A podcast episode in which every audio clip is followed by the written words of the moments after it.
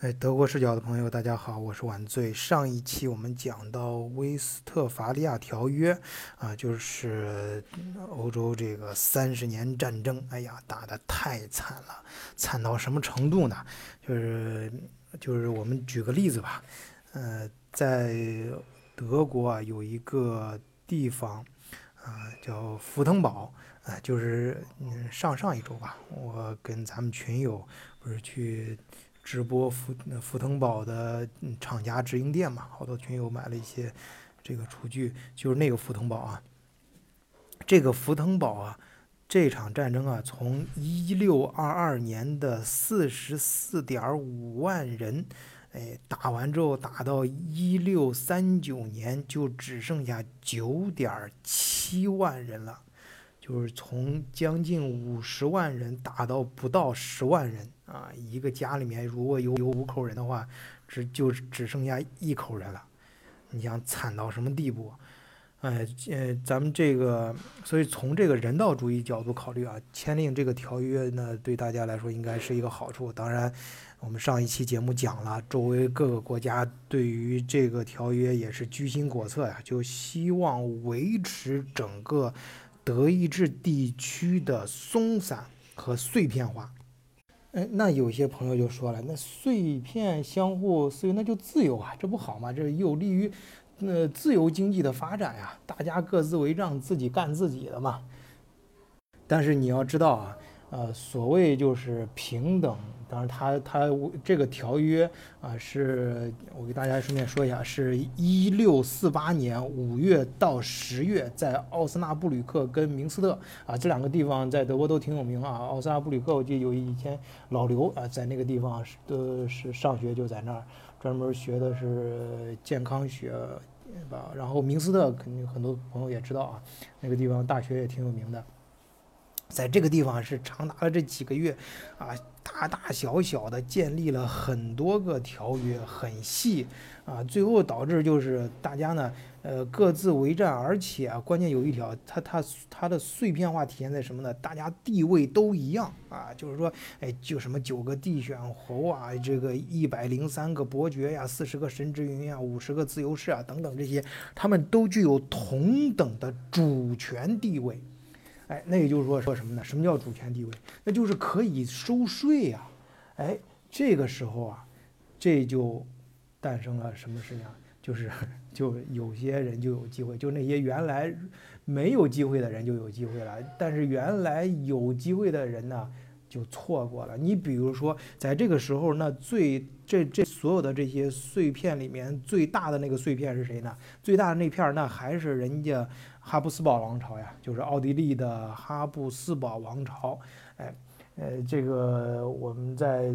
呃以前就是呃欧洲古代史的时候跟大家呃聊过啊，但那时候聊的不细，有机会还是跟大家接着聊。反正总而言之，那个时候大家可以想象嘛，就是哈布斯堡，大家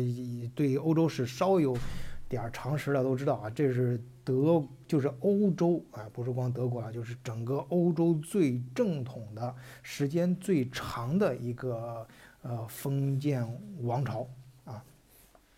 啊，他嗯这个征战这个取得巨大版图的一个最重要的手段就是通过联姻啊。哎，通过这样的一个条，就是三十年战争之后，通过这样的一个条约，大家都有了啊，嗯，名义上啊平等的主权地位，那就可以都可以收税。那这个时候，那同时，那其他的一些邦国也就有机会了呀，人家就有机会发展了呀。啊，这个是呃，这中间呢，嗯呃，就接接着刚才说啊，就是这种。按说自由经济，那那那那那有些朋友就说，那不是会产生一个自由经济区嘛？那就欧洲一个自由经济区就形成了，类似现在欧盟。哎，你注意啊，那个时候还没这个意识。问题就在于他们没有一个啊经济方面相互可以制约、相互可以有利的这样一个呃共同的条约，而是各自为战。最常做对于一个主权最。最容易想到做的是什么事儿？就是收税，哎，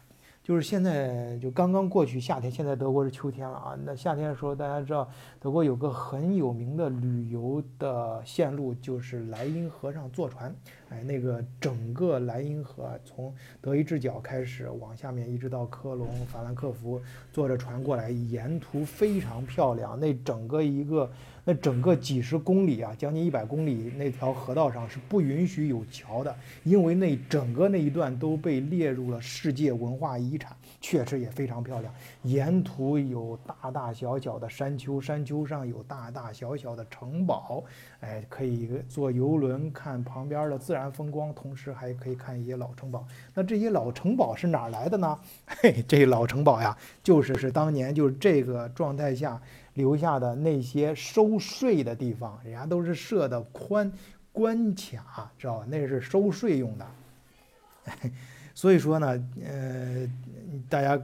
再去游玩的时候，可以注意一下那些呃城堡的建造结构啊，它是为了收税。那有一些朋友又问，那收税不是很正常吗？哎，这个对经济好坏啊？我给你举一个例子啊，就就咱刚才说那个莱茵河的河道。啊，中间航行的这船平均每行驶六英里就要上交一份过境税啊，每行驶六英里就得上交一份税啊，那那那这样子的话，那就严重阻碍了啊这些经济的发展嘛。你要是经商的人，你这你这一一一一一批货运过去，你想运个几十公里，那你还不够交这税呢，你还挣什么钱呢？呃，这里我也顺便提一句啊，我所在的汉堡啊，也是那个时候发展起来的，因为内陆开始呃关卡层层，嗯叠关卡没有办法这个做生意，那就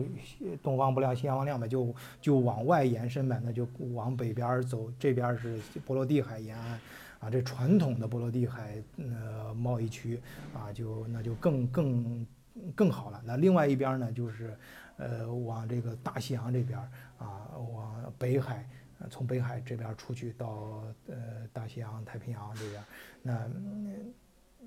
那那汉堡也就这个时候啊，对自己进行了重新的定位啊，也就是成为这个呃德国对世界的一个大门啊，你你你德德意志地区内部关卡太多了，没办法做生意，那就转向外呗。当然，从大环境上讲，也是随着航海大发现啊，贸易转向了北大西洋。哎，德意，呃，这个这这也就意味着啥呢？整个那德意志地区的经济那就萧条了呗。呃，那在这个萧条的整个德意志地区里面，嗯，那还是跟大家简简单说一下这个时期，呃，有呃就出现了这。类似于中国，我我个人说的，类似于中国，像中国战国纷争的一个时期啊，就是，呃，各各个国家林立，主要的虽然说我们说啊，有有这个上百上千个这种独立的主权，但还是，嗯，把它还可以是呃拎出来一些主要的，呃，主要的政体的啊，啊，呃，其中有这么几个地方啊，一个是。我们先从最最南边说吧，最南边也是最重要的这个哈布斯堡王朝，就奥地利的，呃，然后往嗯北边有巴伐利亚公国，呃，巴伐利亚就是现在慕尼黑那个州，呃，拜恩啊，然后往这边呢就是福登堡，呃，就是像像巴登福登堡州啊，就是就是现在的巴登福登堡州，当然它还往北还有巴登啊，巴登公爵，啊，巴登公爵，特别是那个。呃，后来老威廉称帝的时候，在法国静听啊，第一个喊出就是，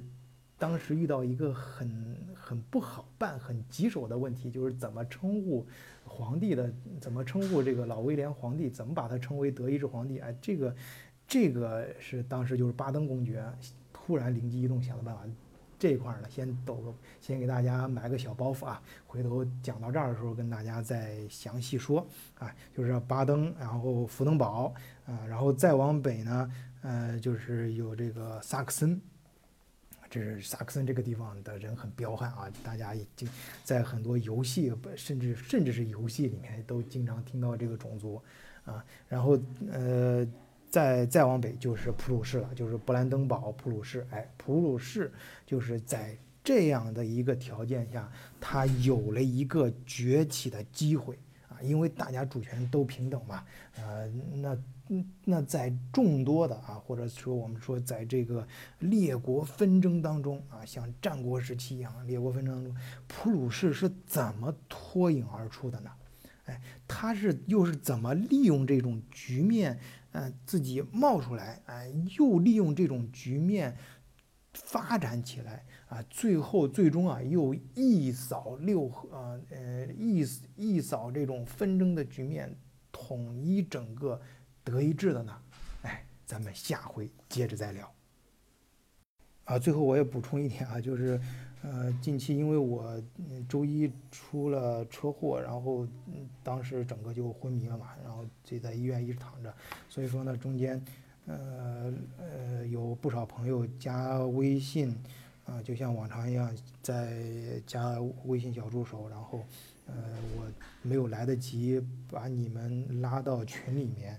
啊，这个呃希望大家原谅啊，现在我看有些已经过期了，大家可以重新加一下。然后我会嗯抽时间吧，就尽量我会，因为现在我慢慢醒过来之后，我发现在医医院里住院的时候，反倒有很多时间了啊，可以像这样看一看历史啊。当然讲的没有以前好，因为我嗯条件有限，有时候可能前言不搭后后语的，希望大家原谅啊。我尽量会把这个脉络给大家说明白，或者我想表达的东西。啊，我想强调的东西给强调出来。嗯，最后住院的住院这期间呢，也有什么有意思的事情呢？啊，我也可以给大家分享一些。啊啊，比如说我住院的时候啊，我发现，嗯，在超德国超市里面，嗯，我。就是以，但我不知道大家在德国超市里面有各种各样的矿泉水，有一种矿泉水叫俾斯麦，啊，它也不像依云那么贵，也不像平常那么便宜。这种的是干嘛？也，是它的市场定位是怎么回事？哎，我我这次住院的时候发现，在医院里面，嗯，用的都是俾斯麦这个牌子的矿泉水。啊，好，今天就给大家聊到这儿啊，再见。